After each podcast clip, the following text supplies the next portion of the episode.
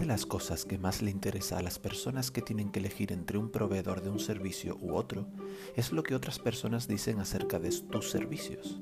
Realmente esto no lo hacemos solo con los servicios que vamos a pagar, sino con los vídeos que vamos a ver, las fotos, los juegos o las aplicaciones.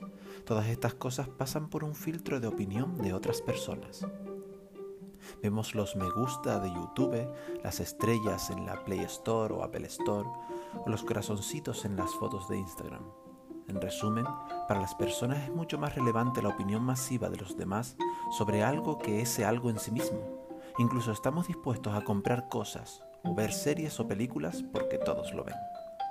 Pero si tenemos que darle más peso aún a la opinión, podemos pensar en la opinión individualizada de alguien que trata de convencerte de lo que esa persona ha comprado, usado, visto. Y eso es lo mejor. Y muchas veces acabas haciéndolo, viéndolo o comprándolo porque alguien simplemente te convenció. En realidad,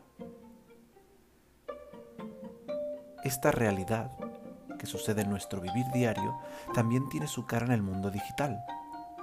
Y es que nos encanta escuchar las historias de personas que nos están vendiendo algo. Personas que han pasado por experiencias o que han adquirido un producto o un servicio que nosotros queremos adquirir ya sea por una foto de Instagram, un post de Facebook, un vídeo de YouTube o un mensaje de WhatsApp. Y la pregunta es, si tanto nos gusta escuchar historias sobre estas cosas, ¿por qué no estamos usando esto en nuestra empresa?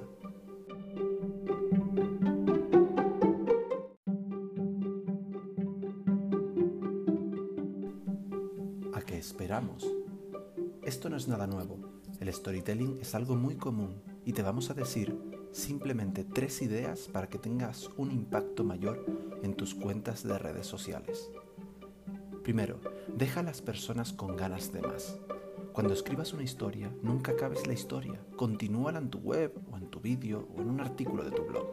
Esto es un truco buenísimo para enganchar a las personas a tu web o a tu blog o a tu canal de YouTube. Deja que ellos siempre tengan que hacer algo más. Como las primeras palabras son las que enganchan al leer, no cuentes nada que hagan que dejen de leer, es lógico, ¿no? Busca un tipo de escritura que haga al lector darle al botón de More. 2. Olvida los patrones. Nunca trates de repetirte. Busca, busca y rebusca ideas nuevas, cosas que nunca habías probado, nuevas maneras de comenzar, nuevas maneras de acabar, nuevas ideas para las fotos, los hashtags, etc. 3. No hables de ti. Habla de las personas que usan lo que tú ofreces.